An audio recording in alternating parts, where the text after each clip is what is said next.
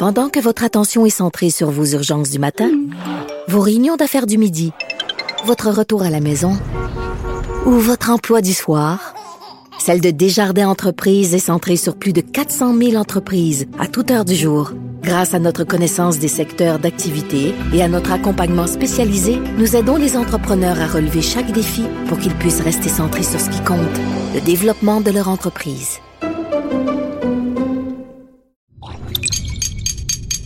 Cube Radio. Il connaît tous les dessous de la politique. L'économie, la santé, le transport. Antoine Robitaille. Là-haut sur la colline. Cube Radio. Bon jeudi de pandémie. Aujourd'hui, à la haut sur la colline en quarantaine, Pauline Marois se remémore son 20 mai 1980, elle qui a travaillé auprès de Jacques Parizeau et de Lise Payette à l'époque. L'ex-première ministre commente ensuite les causes de la crise actuelle des soins pour aînés en rappelant que le fédéral est en partie responsable en ayant réduit radicalement ses paiements de transfert en ce domaine dans les années 90.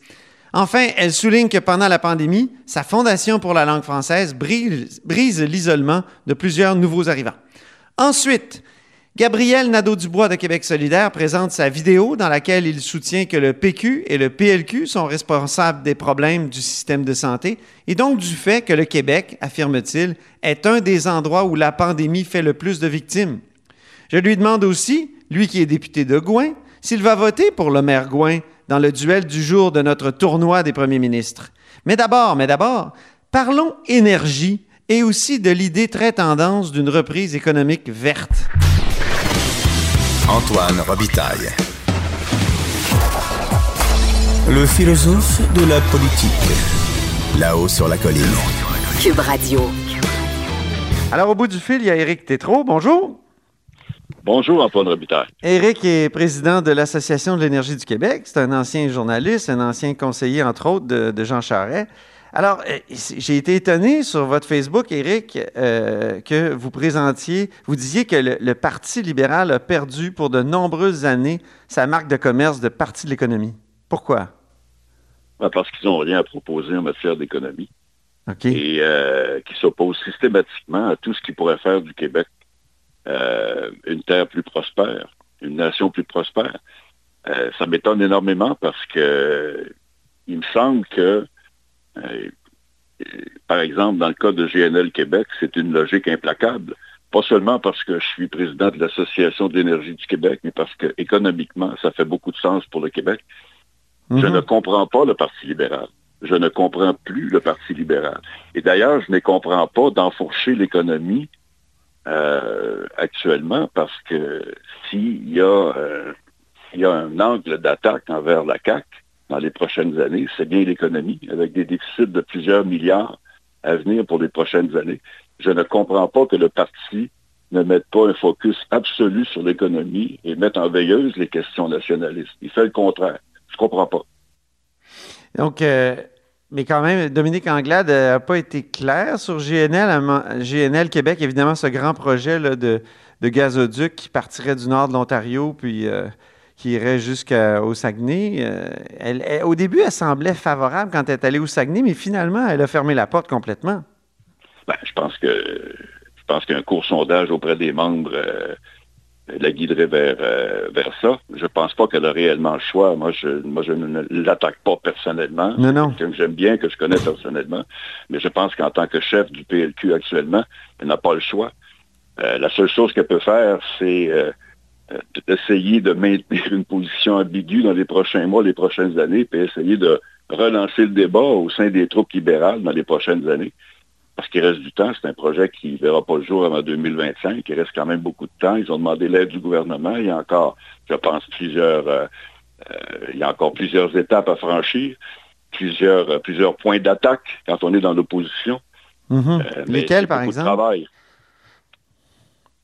Lesquels, par exemple, points d'attaque? Ben, par exemple, tout un, je, je pense qu'il faut reprendre le débat sur l'énergie à, à, zéro. Euh, il, ça semble impossible de faire quoi que ce soit actuellement avec les militants libéraux sur la question de l'énergie. Euh, quand j'entendais les jeunes dire qu'il faut absolument abandonner tout projet d'hydrocarbures, se lancer dans les énergies vertes, Il n'y a rien de plus naïf en ce moment que de dire ça. Oui, pourquoi vous l'écrivez souvent ça, sur, votre Facebook, que c'est un cul-de-sac financier, par exemple, les énergies renouvelables? Euh, pourtant, il y en a plusieurs qui disent que la seule façon de se sortir euh, des problèmes économiques euh, liés à la COVID, ça va être justement une sortie verte. Vous, vous semblez vraiment pas convaincu par cette argumentation. Ben non, parce que ça correspond absolument pas au marché. Mhm. L'Agence internationale de l'énergie prévoit une hausse de la demande en gaz naturel dans le monde de 40% d'ici 2050. 40 Il y a des milliards de personnes dans le monde qui ne peuvent pas euh, avoir accès au chauffage parce qu'ils n'ont pas de forme d'énergie pour eux. Euh, mhm. Qu'est-ce que vous voulez qu'on fasse avec nos éoliennes et nos, euh, nos panneaux solaires, nous? Qu'est-ce que vous voulez qu'on fasse? Au Québec, si vous voulez vous lancer dans l'énergie renouvelable, vous devez être prêt euh, par ailleurs à investir des milliards et des milliards de dollars pour à peu près pas de production. Vous n'en aurez pas de production. Le solaire et l'éolien, c'est intermittent. C'est pas fiable. Mais, mais, mais on dit souvent que couplé au barrage, les barrages agissent comme une espèce de, de, pile où on, où on stocke l'énergie parce que les réserves d'eau montent, alors que euh, et, sont, sont, utilisés lorsque les, éoliennes et, les énergies intermittentes euh, sont, euh, fonctionnent moins, justement, fonctionnent moins. Alors, alors, voici plusieurs milliards de plus dans votre affirmation. D'abord, la puissance installée d'Hydro-Québec, ça correspond à peu près aux besoins actuels. Et là, on veut électrifier les transports. Il va falloir augmenter la puissance d'Hydro-Québec. Ouais. Ça, c'est des milliards de dollars vous allez également être obligé de construire les infrastructures qui sont nécessaires pour amener les éoliennes et le solaire au marché. Vous n'avez aucune infrastructure.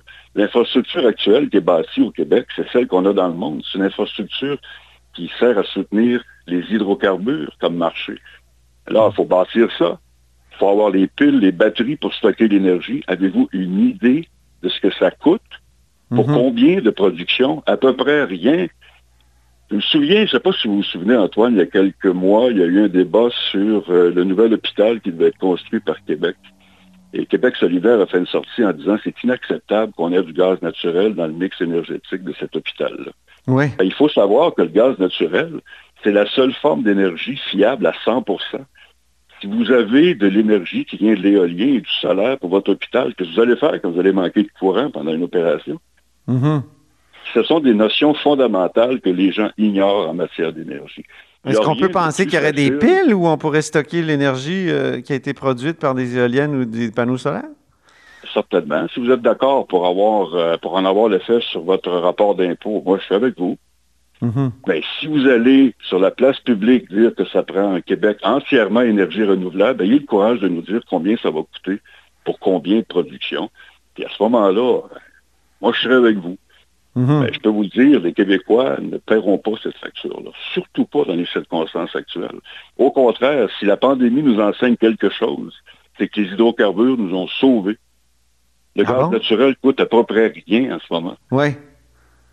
C'est un débat qui ne correspond pas du tout, du tout, du tout à la réalité. C'est une posture politique en matière énergétique de dire qu'on est pour les énergies renouvelables. Électrifier les transports, j'ai pas de problème avec ça. Mais euh, c'est 6 milliards dans le dernier budget.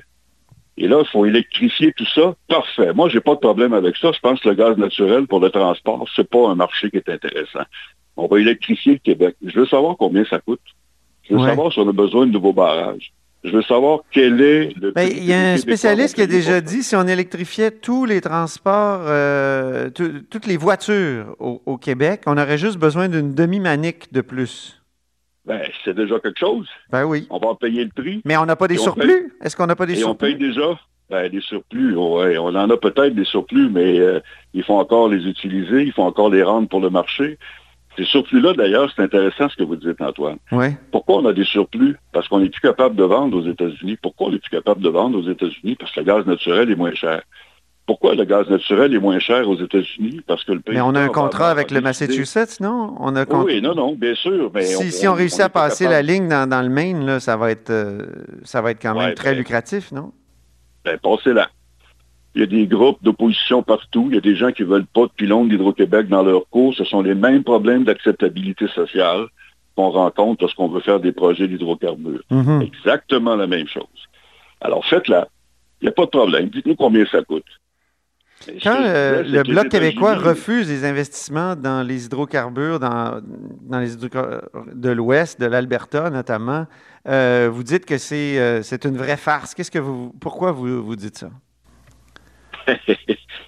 Quelle est l'industrie au Canada qui va vous sortir du trou financier dans lequel, dans lequel on est? Nommez-moi là. Le- L'intelligence artificielle, le manufacturier qui Mhm. fait des sous-produits pour le marché américain. Voyons donc. C'est 8% du PIB, les hydrocarbures canadiens. Il y a Mhm. à peu près que ce secteur-là qui peut nous sortir du trou financier, qui peut nous empêcher de faire des déficits à répétition pour les 10-15 prochaines années. Alors, il faut aider cette industrie-là. Il faut l'aider à aller chercher le prix mondial, quitte à dire aux producteurs, puis moi je ne serais pas contre, de dire qu'il faut verser une part importante des profits dans l'énergie renouvelable, dans le renflouement du déficit, etc. Ça, c'est une bonne politique nationale. Mhm. Mais tourner le dos aux hydrocarbures, rien de plus facile en ce moment. Et euh, c'est pas une solution. Euh, ça va contribuer au marasme financier. C'est ce qui est plus facile à dire quand tu es dans l'opposition. Alors, c'est une vraie farce. Euh, c'est correct, je comprends. Euh, je comprends que ça, que ça fait plaisir aux électeurs au Québec, mais c'est une déclaration qui ne correspond absolument pas aux valeurs du marché et à l'état du budget au Canada. Mhm. Euh, Dans votre euh, page Facebook aussi, vous revenez souvent sur la communication politique de confinement et ça, et ça fait, ça, ça fait rigoler. Depuis le Ouais. début, hein, il y a beaucoup de, de contradictions. Vous, si vous étiez encore euh, con- conseiller, qu'est-ce que vous diriez actuellement? Parce que c'est quand même difficile de prendre des décisions euh, dans, à- face à un virus qui, qui- qui est si surprenant, sournois, euh, ou dont Ouais. on ne connaît pas grand-chose. Euh, est-ce que, est-ce que, donc, c'est, bon, c'est drôle ce que, vous écrivez, mais qu'est-ce que vous feriez, vous, à leur place? Ben, D'abord, je, je trouve que le gouvernement manage très bien cette partie-là de la chose. Euh, ils n'ont pas le choix de déconfiner lentement parce que la différence, si on regarde ça de l'angle de la communication politique, euh, lorsqu'il y a des décès au début euh, qui sont dus à la pandémie, les gens ne peuvent pas raisonnablement penser que c'est la faute du gouvernement. Clairement, c'est la faute au virus, c'est la faute à la Chine, c'est la faute à qui vous voudrez, mais c'est pas la faute à François Legault et au gouvernement. À partir du moment où vous déconfinez, là, s'il commence à avoir des décès, là, c'est votre faute. Là, vous portez soudainement cette responsabilité-là. Mhm. Alors, moi, ce que je dirais, c'est du point de vue de la communication, Monsieur le Premier ministre, sachez qu'à partir de maintenant, vous allez être beaucoup plus responsable des décès que vous l'étiez jusqu'à maintenant. Qu'on peut-tu prendre notre temps? Et c'est ce qu'ils font, et je pense que c'est la chose qu'il faut faire. Leur faut appui à, G- à GNL Québec, euh, leur appui à GNL Québec, vous, vous devez euh, en être très content. J'imagine le, le gouvernement Legault est assez clair là-dessus. là. Oui, parce qu'ils savent compter. C'est un bon projet pour le Québec. Puis Quand on dit que c'est seulement 300 jobs permanents, ben, c'est toujours ça de prix. Nommez-moi une industrie en région qui est capable de créer des centaines d'emplois, puis euh, je vais applaudir aussi. Et c'est un projet qui n'a à peu près pas d'effet sur l'environnement. Ce sera l'usine de fabrication de GNL, de transformation du gaz naturel en gaz naturel liquide la plus propre au monde. Ça va répondre à un marché, ça va sortir du charbon. C'est tout ce dont on a besoin actuellement sur la planète. Puis ça, puis je, vais revenir là-dessus si vous le voulez bien, euh, ça illustre très bien le fond du débat. C'est que les gens ont l'impression que lorsque le Québec pose un geste, c'est significatif dans le monde. Ça ne l'est pas. Que nous soyons les meilleurs ou les pires en environnement ne changera rien au bilan énergétique dans le monde et au bilan environnemental. Oui, mais quand on dit ça à Québec solidaire ou euh, à des gens du gouvernement qui, qui font des initiatives vertes, ils nous répondent, ben, il faut, faut quand même faire sa part. Euh, si Ben, tout le monde se disait, se disait ça, euh, donc Ben, il- il- rien, rien ne se ferait. Mais c'est justement ce que je dis, Antoine. Il faut Mhm. faire sa part pour la planète, pas faire sa part pour le Québec. Qu'est-ce que le Québec peut faire pour décarboniser l'économie mondiale? Ouais. La meilleure chose, c'est de sortir du charbon de l'économie en Asie et en, en- en Chine et en Inde, et dans les pays émergents et au Pakistan, et, et même aux États-Unis qui ont de vieilles centrales. Si on peut réussir à faire ça, c'est sûr que ça ne paraîtra pas nécessairement dans notre bilan à nous. C'est plus difficile de récupérer ça politiquement, j'en suis bien conscient, mais on a posé de vrais gestes pour la planète. C'est là-bas que ça se passe. C'est là-bas les défis. C'est mhm. ça qu'il faut faire. Il faut les aider, ces gens-là. En Chine, là, ils se préparent à construire cinq nouvelles usines au charbon. Quand même qu'on électrifie tous nos transports. On fait absolument pas le poids. Mhm. Mais on peut s'asseoir pour dire qu'est-ce qu'on peut faire pour retarder ces projets-là? Qu'est-ce qu'on peut faire pour envoyer notre gaz naturel à nous, qui est parmi les meilleurs au monde, soit dit en passant, le gaz naturel qui se trouve sous les basses terres du Saint-Laurent? Qu'est-ce qu'on peut faire pour l'exploiter et l'envoyer là-bas?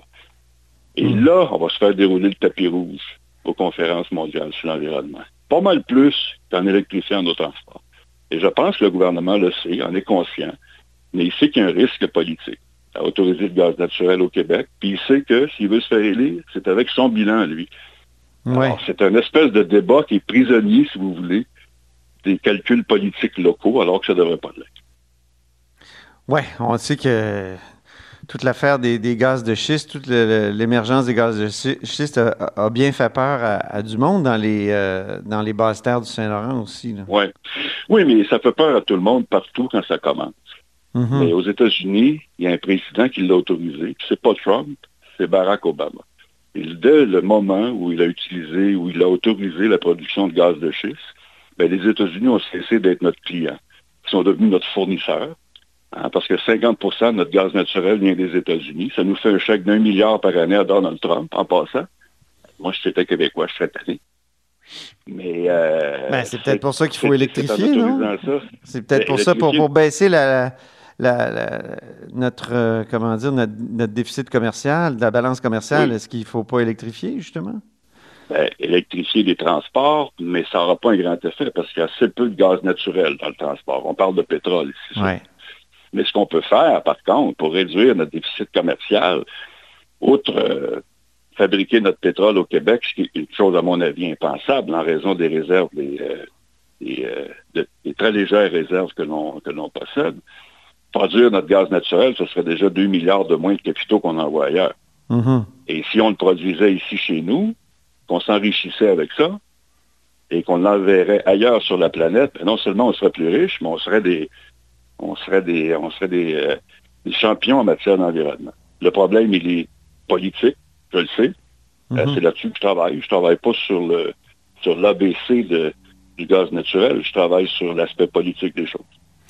Ben, merci, Eric Tétrault. C'est tout le temps qu'on avait. Merci pour cette euh, conversation, un discours qu'on entend très peu souvent et qui va sûrement faire réagir. Merci. Ça fait plaisir. Au revoir. Éric Tétrault est président de l'Association de l'énergie du Québec, ancien journaliste, ancien candidat libéral dans Louis Hébert et ancien conseiller de Jean Charest. Vous êtes à l'écoute de là-haut sur la colline. Pendant que votre attention est centrée sur cette voix qui vous parle ici ou encore là, tout près ici, très loin là-bas, ou même très, très loin, Celle de Desjardins Entreprises est centrée sur plus de 400 000 entreprises partout autour de vous.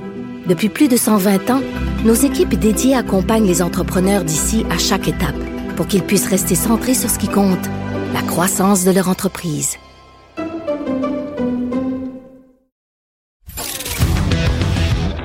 Là-haut sur la colline.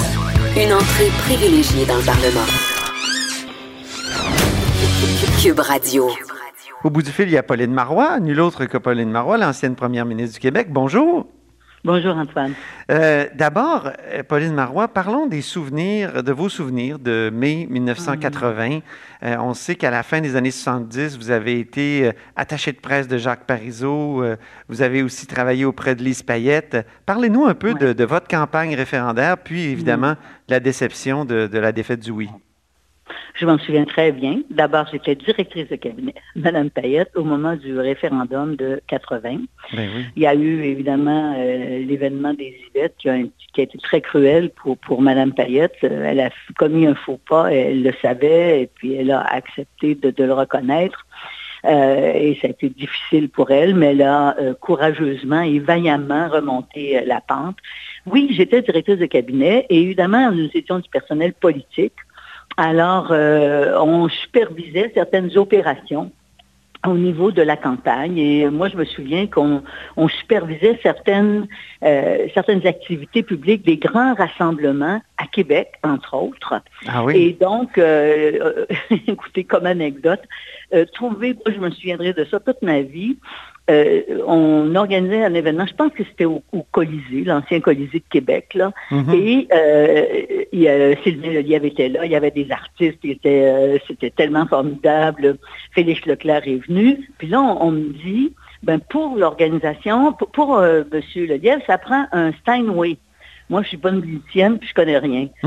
surtout à ce moment-là, là, que maintenant un peu plus, je sais, ils ont dit oui, c'est un piano Steinway, ça prend ça. Mais là, cherche le piano Steinway pour l'amener là, etc. Mhm. Aller chercher Félix Leclerc sur son île d'Orléans parce qu'il n'y avait pas de voiture, il ne conduisait pas. Euh, on, faisait de, la cuisine, si on veut. Puis en même temps, il y avait des gens dans l'équipe d'organisation qui faisaient les scénarios. Puis on essayait de faire parler certains ministres qui étaient évidemment des grands militants, ça va de soi. Euh, euh, en leur donnant des temps de parole. Puis on savait que certains, c'était impossible de les encadrer. De les contenir. On, les mettait plus tard, on mettait quelqu'un avant. Euh, et ça, ou après, puis c'était embarrassant de continuer. alors, c'était tout ça qu'on a vécu. Mais ça, c'est des parties anecdotiques. Oui ça a été, euh, un, très beau moment, puis un très triste moment en même temps. Euh, Lise Payette a remonté la côte euh, suite à l'histoire des Yvettes. On l'a accusé d'avoir euh, eu un impact important. Moi, je pense que c'est complètement faux. L'histoire, d'ailleurs, le, dit maintenant. Elle peut avoir eu un impact, sa déclaration sur les, les Yvettes, mais il reste que du début à la fin, les sondages ne bougeaient pas vraiment. Ça a été, par contre, c'est drôle parce que j'entends les commentaires actuellement. On disait, mon monsieur Lévesque voulait peut-être se débarrasser de ça. Hein. C'était un des commentaires hier. Oui. Moi, je pense pas. Je pense pas. Il, y croyait vraiment, mais il était conscient que le risque était élevé et que la la, possibilité de gagner n'était pas euh, très grande. Oui. Mais cela étant, on, avait les coups des franges pour euh, prendre toutes sortes d'initiatives et avoir des idées, euh, les économistes pour le oui, puis euh, les artistes pour le oui, etc. Ça a été un, beau moment très, euh, très emballant, si on veut. Mais est-ce que ça n'a pas été, rétrospectivement, est-ce qu'on peut dire que ça n'a pas été une erreur dans le sens où ça, ça a eu une, cascade de, Ça a été suivi d'une cascade d'événements qui ont assez qui ont mené à, à, une espèce de diminution du pouvoir du Québec. Ben oui, mais ça, a été tous les cas. Euh, le deuxième référendum a, pas, euh, a amené aussi une espèce d'arrogance du gouvernement fédéral avec sa loi sur euh, la clarté, etc. mais c'est sûr, mais sauf que quand tu veux tu veux choisir ta liberté, tu veux faire un choix comme celui-là, tu prends des risques. Mhm. Et le risque, c'est que quand tu perds, et surtout que là, la défaite était crève-cœur, elle était euh, quand même un, écart euh, très important entre le mhm. oui et le non, ben, ça donne du pouvoir à celui qui t'a battu. Euh, et dans le cas présent, donc il n'y avait pas beaucoup d'élégance. Hein. Dans la défaite, on se souviendra que M. Ryan n'avait pas eu des propos très acceptables au moment de la défaite, de notre défaite, la défaite. De... Puis en 95, si on, regarde, c'est la même chose, évidemment, mais là, on avait un pouvoir de force beaucoup plus grand. Et moi, je pense que si M. Parizeau, parce que moi j'ai toujours regretté que M. Parizeau quitte, si M. Mmh. Parizeau était resté, on aurait pu utiliser ce rapport de force. Parce qu'on n'était pas, on n'avait pas perdu à, 10% d'écart, on avait perdu à quelques dizaines de milliers. Eh ce, qui, euh, ce qui envoie un message très différent. Puis en plus, le Québec, euh, des régions avaient voté pour, bon, etc. Mais euh, oui, euh, quand on prend un risque, on prend le risque qu'ensuite il y a des reculs. Et ça a été le rapatriement de la Constitution, puis l'arrogance de M. Trudeau père. Mm-hmm, exactement. Et, d'où, le risque de, peut-être d'en tenir un troisième, et le risque doit être très calculé. Mais là, je vous amène sur des terrains. Mais ça, c'est autre chose. C'est, le futur. Et moi, j'ai déjà vécu cette, euh, cette histoire-là. Là, on, on, en parlera plus tard. Parfait. Je veux revenir quand même sur une déclaration que vous avez faite récemment au sujet des CHSLD que, au fond, les erreurs des gouvernements successifs sont à l'origine de la situation critique euh, actuelle dans les euh, CHSLD. Moi, je pense que oui, effectivement, euh, pour toutes sortes de raisons. bon, il y a eu évidemment la, la mal rémunération ou la rémunération inadéquate du, personnel. Le fait qu'on a concentré, ça, c'est à mon point de vue une réflexion qu'on devra faire pour la suite des choses. On a concentré les personnes âgées dans des édifices où il y a un très grand nombre de personnes en grande perte d'autonomie avec des problèmes très sérieux. On n'a pas été capable de les soutenir correctement dans la, réponse à leurs besoins. Il y a une avenue qui s'est ouverte et au moins qui s'est ouverte et au moins je, peux me consoler personnellement du fait que je me suis toujours préoccupée de cette question-là.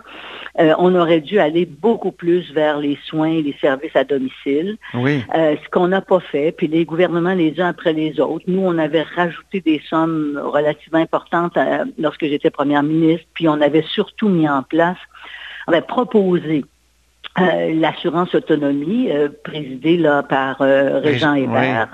Et, là, nous, on allait vers un changement assez radical, mais qui était vraiment très différent de ce qu'on avait fait jusqu'à maintenant. Mais c'est tous les gouvernements, les uns à la suite des autres, qui, c'était pas de la mauvaise foi, là, il hein, faut, être bien clair, mais en même temps, avec les moyens qu'on avait, puis avec la, philosophie qu'il y avait à l'époque, puis c'était moins cher on pensait que c'était moins cher finalement de concentrer, mais ça coûte beaucoup plus cher une place dans un CHSLD qu'un soin à domicile. Mais si on offre des soins à domicile pour tout le monde, là, ça coûte plus cher au total.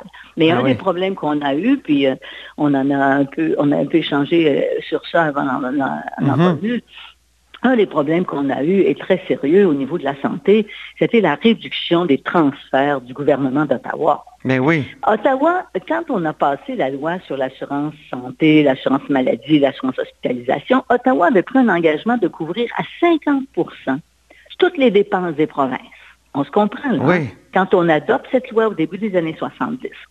Et au fur et à mesure du temps, Ottawa se retire. Et dans les dernières années, au moment où il y a eu des déficits importants, parce qu'il y a eu la crise économique des années, euh, du début des années 80, là, Ottawa définitivement décide de couper dans les transferts. Ce qui fait qu'au lieu du 50% on s'est retrouvé à 25 mhm. Et moi, quand j'étais ministre de la Santé, c'était 17 alors, quand on Ça, c'est en 97, je crois? 98. 98. 98, 99, c'est là que je, suis devenu ministre de la Santé en 98.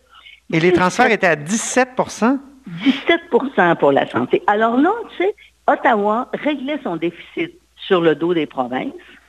Et, nous, évidemment, qu'est-ce qu'on pouvait faire? Parce qu'on avait un déficit tout aussi important, si, si ce n'est davantage, parce que n'oublions pas, qu'Ottawa s'occupe de, grandes fonctions reliées aux accords et ententes internationales, le commerce international, des transports interprovinciaux, euh, tout ce qui a trait à l'immigration, mais encore, euh, Québec a des euh, responsabilités là aussi, mais tous les, tous les services offerts directement aux citoyens, mhm. c'est les provinces qui les ont.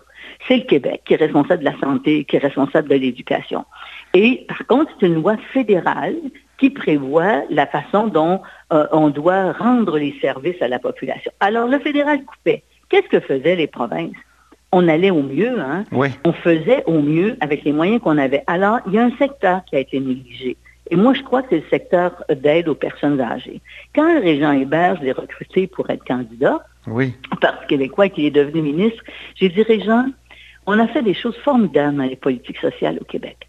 On a ajouté, entre autres, la politique familiale, dont on est maintenant tellement fier. Hein, la, question des CPE, puis l'aide aux familles, etc. Et là, il y a, un, étage de nos politiques sociales qui n'est pas terminé. Et c'est celle qui concerne les personnes âgées. Hmm. Et on va s'y attarder d'une façon très euh, systématique. Michel Claire avait fait cette recommandation. J'avais demandé à Michel Claire de faire... Oui, Michel Claire, ça c'est la commission Claire à la fin des années 90. C'est ça. C'est moi qui l'avais nommé et moi, je suis partie, euh, malheureusement, de la santé parce que le premier ministre a changé, Bernard est arrivé, je suis allée aux finances. Et dans la proposition que faisait euh, la commission Claire, il y en avait une qui concernait justement une sorte d'assurance autonomie pour euh, les personnes âgées. Ah oui. Et, bon, on était à la fin de notre mandat. C'était très, très, je veux dire, c'était quelque chose de très important, très imposant comme projet et on l'a mis un petit peu en veilleuse. Quand je suis revenue comme première ministre, là, on a pris ça de front. Mais évidemment, j'ai quitté euh, pour les raisons qu'on sait, on a été défaits et, on se retrouve aujourd'hui avec la situation que l'on connaît. Mais encore là, c'est tous les gouvernements qui se sont euh, succédé qui malheureusement n'ont pas suffisamment investi, n'ont pas pris la mesure de ce qu'il fallait faire pour euh, soutenir nos personnes âgées, une meilleure mixité sociale. C'est un peu peu particulier quand même de concentrer toutes les personnes âgées dans un même lieu, alors que beaucoup de sociétés dans le monde vont euh, faire en sorte que leurs personnes âgées sont des sages qui restent dans la communauté. Je comprends qu'il y a des personnes qui ont besoin de soins ultra spécialisés. Je pense aux personnes en très grande perte d'autonomie, qui ont des problèmes d'Alzheimer, qui ont des problèmes cognitifs majeurs. Mais au-delà de ça, il y a beaucoup de choses qu'on peut faire en soutenant les personnes à domicile, si on veut. Et, ça, euh, c'est ce vers quoi il faut aller. Dernier petit commentaire, si vous permettez, sur cette question, la centralisation euh, auquel a procédé le gouvernement de M. Couillard avec le docteur Barrett, ça a amplifié le phénomène auquel on est confronté maintenant en centralisant et en déresponsabilisant littéralement l'ensemble du réseau, en concentrant les fonctions entre les mains de quelques personnes, de telle sorte qu'il n'y a pas de direction, il n'y a pas de poste de direction affecté à chacun des établissements. Mais si je me souviens euh, bien, Pauline Marois, est-ce que vous n'aviez pas promis vous-même d'abolir les agences? De la ah, ben santé? Nous, ça, c'était une grande préoccupation de mon gouvernement et de moi-même parce qu'on trouvait que... Attendez, là, vous parlez des agences... Euh, de la santé. Non, nous, pas nécessairement les, les abolir, mais les, sûrement les transformer. Mhm. pour amener le pouvoir plus au niveau euh, local. Mais moi, je pense aux agences, par contre, qui euh, permettent d'envoyer du personnel. Ah oui, oui, ça c'est différent. Les agences privées, là, oui. Mhm. nous, on avait un grand questionnement là-dessus parce qu'on trouvait justement qu'il était préférable d'avoir du personnel affecté à chaque établissement avec des conditions de travail euh, adéquates, de telle sorte qu'il y ait justement une bonne continuité dans mhm. les soins. voilà. Oui, mais les, euh, l'abolition des agences, ça, venait, à votre promesse, ça, ça voyons, c'était dans le cadre de la débureaucratisation, comme vous disiez à l'époque. Oui, c'est ça, la débureaucratisation, mais... Est-ce qu'il y a un lien avec ce que M. Barrett a fait, non? non, non, non, parce que M. Barrett, non, nous, on voulait plutôt envoyer du pouvoir vers les institutions. OK vers le, le, terrain. Parce que moi, ma théorie là-dessus, puis j'ai une formation en administration, une formation en service social, j'ai beaucoup réfléchi à, à, l'organisation des institutions. Plus la, la personne qui est au front a la capacité de prendre des décisions, plus on a des chances que ces décisions soient adéquates mhm. et adaptées à la situation. Mhm. Parce que ce sont des gens qui voient au quotidien ce qui se passe qui ont, en plus, on a, on a des euh, professionnels et on a des cadres et des, directeurs d'établissement qui ont une grande compétence, qui sont formés, qui sont prêts à faire ça. Et plus on centralise, plus on déresponsabilise celui qui est sur le terrain, qui a à prendre des décisions, donc il dit, bon, ça ne dépend pas de moi, c'est quelqu'un d'autre au-dessus de moi qui prend cette décision. Et je ne deviens qu'un exécutant. Alors que c'est l'inverse. Tous les, écoutez, partout à travers le monde, on va vers la décentralisation. Et M. Barrett, lui, est allé vers de la centralisation qui va à l'encontre de tous les principes de, gestion mhm. euh, moderne que l'on connaît maintenant. Ben, en terminant, parlons de votre fondation, la Fondation pour la langue française. Euh, euh, vous l'avez lancée donc à la fin de 2019 et il devait y avoir des événements, mais je pense qu'elle a souffert un peu de la pandémie jusqu'à maintenant. Malheureusement, elle souffre de la pandémie, mais euh, je, je, veux remercier d'abord ceux et celles qui ont participé au lancement qui a eu lieu à la fin novembre. Je pense que c'est fin novembre, c'est ça. Ça a été un événement formidable. On a pu faire l'annonce de sommes qui avaient été accumulées évidemment avant, mais on a 2 millions d'accumulés au fond. On est très content de ça. Et euh, il y a des projets qui sont en cours et qui fonctionnent encore. Je vous en parlais une minute. Mais malheureusement, évidemment, sur toute la question des activités de financement qu'on devait continuer, quand ce ne serait que moi, les démarches que je devais faire auprès de grands donateurs, ça a été très ralenti, pour ne pas dire arrêté. Alors, on se fie aux dons qui peuvent venir des, euh, des citoyens et citoyennes qui croient euh, à l'importance de la langue, et euh, c'est ce qui est mon cas. Par contre, les projets qui étaient vraiment des projets de francisation, entre autres, des nouveaux arrivants, des nouveaux Québécois, on a pu les continuer. Puis je vous raconte une petite expérience fort intéressante et qui, euh, qui montre la générosité des, gens envers euh, nos concitoyens et concernant la langue. On a un projet qui est avec les euh, classes les classes d'immersion, pas d'immersion, mais les classes de francisation avec les commissions scolaires. On amène des gens à aller voir d'autres faire des activités dans le domaine culturel, dans le domaine des coms, etc. Et entre autres, Catherine Perrin est associée à ça avec, son, avec un groupe. Et ce qu'on a, on n'était plus capable de les réunir, on n'était plus capable de les rencontrer.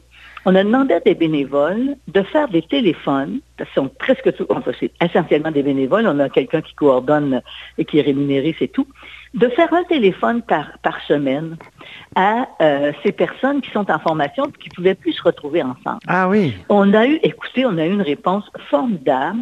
En quelques jours, plus de 50 personnes se sont manifestées et non seulement ça fonctionne, parce qu'en plus, on brisait l'isolement. Imaginez là, quelqu'un qui arrive, je ne sais pas, de l'Europe centrale, qui est en train d'apprendre la langue, qui ne connaît pas la culture, qui est déjà un peu isolé. Oui. On a découvert que ça brisait l'isolement. Et il y a des gens qui, au lieu de parler une fois par semaine, parlent avec des, des gens qui euh, sont étudiants, enfin, qui apprennent la langue deux, trois, quatre, cinq fois par semaine. Des fois, c'est des conversations de 15, 20 minutes, une demi-heure. C'est formidable. On est tellement contents, malgré le peu de moyens qu'on a on arrive à maintenir quand même des activités euh, fort intéressantes. J'imagine que vous avez sursauté quand on a appris que l'étiquetage euh, bilingue n'était plus exigé ni au Canada ni au Québec. Euh, pour le français, c'est un recul. Hein? C'est tellement ridicule. Heureusement, ils sont revenus sur leur décision, mais... Ben, oui, regardez, tous les pays d'Europe, ils, ils, étiquettent à huit langues. On ne serait pas capable d'étiqueter à deux langues. Alors moi, là, ça me heurte profondément à chaque fois, cette espèce de résistance, aussitôt qu'il y a un prétexte, on l'utilise. Une mhm. porte à moitié ouverte, on entre dedans pour euh, mettre de côté le français. Heureusement, oui, qu'ils sont revenus sur leur euh, décision. Merci beaucoup, Pauline Marois, pour cette conversation euh, un peu échevelée sur toutes sortes de sujets, mais c'est bien intéressant. Ben, ça m'a fait plaisir. Au revoir. Toujours agréable. Bonne chance à tous les Québécois et toutes les Québécoises qui sont encore confinés, mais au moins on a un peu d'espoir qui apparaît. Merci encore. Au revoir. Merci, au revoir. Pendant que votre attention est centrée sur vos urgences du matin, vos réunions d'affaires du midi, votre retour à la maison ou votre emploi du soir, celle de Desjardins Entreprises est centrée sur plus de 400 000 entreprises à toute heure du jour.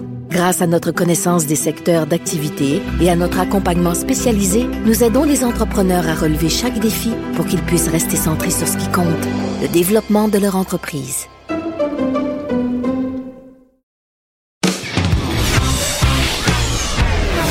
Sur la colline. La politique autrement dit. Cube Radio. Au bout du fil, il y a Gabriel Nadeau-Dubois. Bonjour. Bonjour. Député euh, de Gouin, Lomère Gouin. Donc, euh, à la fin de l'entretien, je poserai une question parce qu'aujourd'hui, on a notre tournoi des premiers ministres, puis c'est Lomère Gouin qui affronte euh, Jean Lesage. Alors, vous, à Québec solidaire, vous diffusez des, des vidéos, puis le dernier vidéo que vous avez diffusé, c'est une vidéo sur les racines du mal, d'une certaine façon, de notre système de santé. Pourquoi le Québec est un des endroits de la pandémie où la pandémie fait le plus de victimes? C'est, entre autres, euh, pour les raisons que vous exposez. Et quelles sont ces raisons, Gabriel Nadeau-Dubois? Euh, justement, l'objectif de la vidéo, c'est de se mettre un peu en mode réflexion parce que il y a encore, c'est bon, on est bien conscient, je suis bien conscient que la crise n'est pas terminée, mais je pense qu'il faut quand même se mettre à réfléchir à, bon, ça a été quoi nos erreurs dans les dernières années, ça a été quoi qu'on a mal fait collectivement, parce que le système qui échoue en ce moment, il n'est pas tombé du ciel, c'est le fruit de choix politiques pris par des gouvernements, des ministres, des premiers ministres. Puis l'objectif du vidéo, c'est de retracer un peu, grosso modo, les 30 dernières années, c'est quoi les grandes décisions politiques qui nous ont menés là? Donc, on parle bien sûr des réformes euh, Barrette, hein, des réformes Barrette et Couillard, qui ont eu grosso modo, si on va vite en affaire, le même effet, celui de centraliser énormément le réseau de la santé, puis de créer les fameux CIS et CIUS, là, oui. que beaucoup de gens découvrent ces jours-ci, des espèces de mastodontes bureaucratiques. Fait que ça, c'est un moment important, mais on va plus loin dans le temps, on remonte comme ça les réformes. On parle du virage, dans la vidéo, du virage ambulatoire des années 90, euh, où à l'époque, Lucien Bouchard, premier ministre sous le Parti québécois, avait procédé à des coupures euh, très, très agressives dans le réseau de la santé. Mm-hmm. Puis l'objectif, l'objectif de, vidéo, c'est ça, c'est de faire un peu l'histoire de cet échec qu'on vit en ce moment, parce que je pense que c'est ça ne sert à rien de tourner autour du pot. Là. le Québec a mal affronté la pandémie, puis il faut essayer de comprendre pourquoi. Oui. Il euh, y, a des angles morts dans votre vidéo, par exemple. Euh, vous ne parlez pas de Marc-Yvan Côté, qui est le premier qui a essayé de réformer le système de, santé. Pourquoi? Il a fallu euh, faire des choix parce que c'est une, les, les, réformes en santé, il y en a eu beaucoup. elles ont souvent eu des effets négatifs. On ne parle pas non plus de la question des, des transferts fédéraux.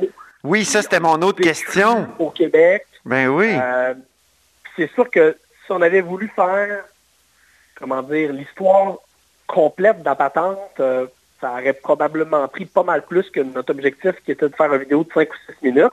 Mais le vidéo fonctionne bien, je reçois énormément de commentaires de gens, surtout des gens de ma génération qui n'ont pas connu, là, euh, ben, qui, étaient très jeunes à l'époque des réformes Couillard, par exemple, puis qui n'ont pas connu les réformes de Lucien Bouchard. Je reçois beaucoup de bons commentaires, fait que on n'exclut pas d'en faire une série puis de continuer à raconter cette histoire-là avec l'angle et le nôtre. C'est juste pour un parti souverainiste, un parti, il me semble, et ça je l'ai déjà écrit puis je l'ai déjà euh, remarqué, c'est rare que vous vous attaquez au fédéral. Sauf quand, bon, euh, il y a des trucs euh, de droite ou non progressistes, mais, mais on dit, vous qui êtes très sensible aux affaires systémiques, là, mettons racisme systémique, tout ça, le provincialisme systémique, on dirait que ça vous échappe. Ça a été mon impression. Là, là vous me dites que l'angle fédéral, vous l'avez mis de côté, bon, parce que vous aviez euh, peu de temps, mais il me semble que c'est très important. Sous Jean Chrétien, les transferts fédéraux sont comprimés. Et, d'ailleurs, François Legault l'a dit récemment, c'est passé de... Il, répondait à, Justin Trudeau, il disait, vous pouvez bien euh, nous faire des reproches, vous qui avez fait passer votre parti, le Parti libéral, dans les années 90, de, 50 du financement de la santé à 23% euh, C'est quand même euh, à la source des problèmes, euh, notamment de Lucien Bouchard. Le, la, diminution, en fait, la, chute des transferts fédéraux en santé, c'est une des raisons très importantes qui explique ce qu'on pourrait appeler l'échec de notre système de santé. Oui. Mais, mais ce n'est pas le seul et surtout. Non, non, c'est pas le seul. Il faut éviter, puis ça, je pense que c'est important de, le répéter, c'est que les gouvernements québécois, nationalistes ou pas, fédéralistes ou indépendantistes, ont fait des décisions, puis ont pris des décisions qui sont des mauvaises décisions. Oui. la grève des infirmières. Mais il y a un contexte. Il y a un contexte, Gabriel Nadeau-Dubois. Il y a un contexte qui s'appelle le fédéralisme canadien. Oui, mais les réformes néolibérales dans les services publics, elles sont mondiales, puis l'élite politique québécoise a joué dans ce film-là au même titre que l'élite politique canadienne. Euh, je veux dire, les réformes néolibérales, les coupures budgétaires, l'austérité, c'est ni, une invention du Québec ni du Canada. La vérité, c'est que tout le monde a pêché à ce chapitre-là. Oui, mais vous êtes souverainiste, donc vous critiquez le système fédéral dans lequel on est, en tout cas théoriquement, mais il me semble que souvent, vous oubliez le fédéral. Vous ne vous, ben vous posez pas de questions sur, sur euh, ces, ces gestes-là qui sont extrêmement importants. C'est quand même le financement. Si on nous promet dans les années 80 de financer euh, ou, à partir des années 60, euh, lorsque le système est créé, 50% du système de santé, puis à un moment donné, ça tombe à 23. Je veux dire, c'est clair que c'est un, problème structurel systémique. Tout à fait. Je, suis tout à fait d'accord avec ça. Euh, y aurait, les, les, choix qui s'offraient au Québec auraient été différents si les transferts fédéraux avaient été au rendez-vous. Je suis complètement d'accord la, nuance que j'apporte, c'est que ça ne peut pas, cette question-là des transferts fédéraux, devenir un prétexte ou une... Ça ne peut pas devenir un prétexte pour expliquer des mauvais choix politiques au-delà de cette question-là. oui, mais, mais vous parlez du déficit zéro de Lucien Bouchard, mais le déficit zéro de Paul Martin et de Jean Chrétien sur le dos des provinces, c'est pas mieux. Aussi, oui, c'était aussi inacceptable. C'est juste que là, le vidéo porte sur la santé, qui est une, compétences québécoises, qu'on on, s'est attardé aux décisions prises par les gouvernements au Québec. Mais oui, mais qui devraient être cofinancées avec le, le, fédéral. je suis d'accord avec ça. Je, suis d'accord avec ça. Moi, c'est juste que je, un, discours qui a été utilisé souvent par le Parti québécois, mm-hmm. euh, notamment par M. Legault lui-même lorsqu'il était ministre de la Santé au début des années 2000, c'est-à-dire euh, c'est la faute d'Ottawa. Puis il y a plein de choses qui sont la faute d'Ottawa, mais à un moment donné, il y a des gouvernements au Québec qui ont pris des mauvaises décisions, des gouvernements péquistes comme libéraux, et le, ce réflexe que certains gouvernements ont eu de dire c'est la faute d'Ottawa, euh, ça a des limites à un moment donné, et c'est pour ça qu'on a, je pense, aussi le droit de dire que, les, que, ces gouvernements-là mhm. ont une responsabilité dans les choix qui ont, euh, qui ont posé les réformes de centralisation des libéraux, euh, où on a fait passer en quelques années, au début des années 90, il y avait 700 établissements de santé. Aujourd'hui, il y en a 29. on aurait, les réformes managériales, c'est pas Ottawa qui les a inventées. On a eu des bons petits Québécois ici qui ont mené cet agenda politique-là aussi. Fait qu'il faut prendre tous les facteurs en compte. Puis, je pense qu'il faut faire... Oui, mais dans votre vidéo, il, manque quelque chose de fondamental aussi, non? Parce qu'on dirait que parce que vous ne voulez pas tenir un discours qui ressemble à celui du Parti québécois, vous, vous l'occultez complètement? Non, non, on en a parlé durant la crise, la question des, euh, transferts fédéraux. Mon, euh, mon collègue Sol Zanetti a signé une lettre ouverte dans Le Soleil il y a deux ou trois semaines pour parler de l'attitude du gouvernement fédéral dans cette crise-là.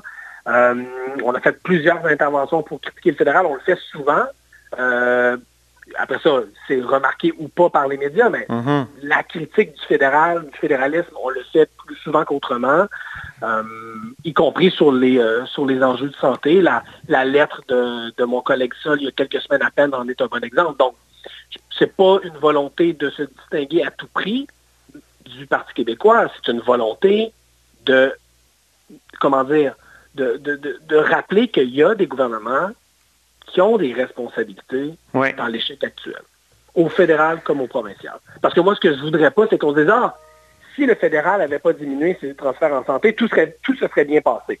Ça, je pense que ça, c'est ce qu'il faut éviter à tout prix. Et c'est pour ça que je fais la nuance en disant, le fédéral, en coupant les vivres, euh, a joué, euh, a, eu un rôle mhm. important, mais il y a des décisions au Québec prises à l'Assemblée nationale par des gouvernements péquistes comme libéraux qui nous ont aussi menés dans... Mais il reste que votre vidéo l'occulte, le, le, bout fédéral, et vous devriez faire un petit, un petit ajout, je, pense.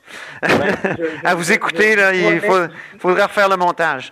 je vous promets qu'on euh, va aborder cette question-là. oui, parce qu'il y en a qui vous le reprochent. Par exemple, le politologue Denis Monnier, il y a quelques mois, euh, disait que Québec solidaire participe à la provincialisation des esprits parce que jamais il ne s'attaque au système canadien dans son ensemble. Euh, donc, c'est ça. Lui, il est un ancien d'option nationale, comme Sol Zanetti et Catherine Dorion. Oui, M. Monnier a, ses opinions bien arrêtées sur ces enjeux-là. Moi, c'est bien correct. Mais euh, la dernière élection en 2018, il y avait quatre partis sur le bulletin de vote, quatre partis majeurs, puis il y en avait un sur quatre qui proposait l'indépendance dans un premier mandat, puis c'est Québec solidaire. Euh, en terminant, Lomer Gouin ou Jean Lesage? Ben, vous qui êtes député de Gouin, et, donc vous, vous perpétuez un peu la mémoire euh, de façon involontaire de, ce premier ministre qui a, été premier ministre de 1905 à 1920? Ah, ben, je, pourrais, je pourrais faire preuve de chauvinisme et dire euh, ah, moi, je, je, suis un, partisan de, de, Gouin à tout prix. Euh, la vérité, c'est que je pense que Jean Lesage a été un premier ministre qui, si on regarde le Québec d'aujourd'hui, qui a contribué à un changement culturel, politique, économique avec la Révolution tranquille qui me qui m'oblige à, le choisir, mais c'est pas une volonté de tourner le dos à l'héritage euh, de Gouin, c'est plus, euh, je pense que ces temps-ci surtout, on parle du, réseau de la santé publique, on parle des grandes institutions de la Révolution tranquille qui ont été mises à mal depuis quelques décennies, fait que je m'en voudrais de ne pas choisir un héritage. Bon, Très bien. malgré mon attachement pour la circonscription que je représente. Merci, Gabriel Nadeau-Dubois, de vous être prêté à notre jeu euh, difficile. oui, oui, tout à fait. Gabriel Nadeau-Dubois est député euh, de Québec solidaire de Gouin et vous êtes à l'écoute de là-haut sur la colline. Cette émission est maintenant disponible en podcast. Rendez-vous dans la section balado de l'application ou du site cube.radio pour une écoute sur mesure en tout temps. Cube Radio, autrement dit. Et maintenant, autrement écouté.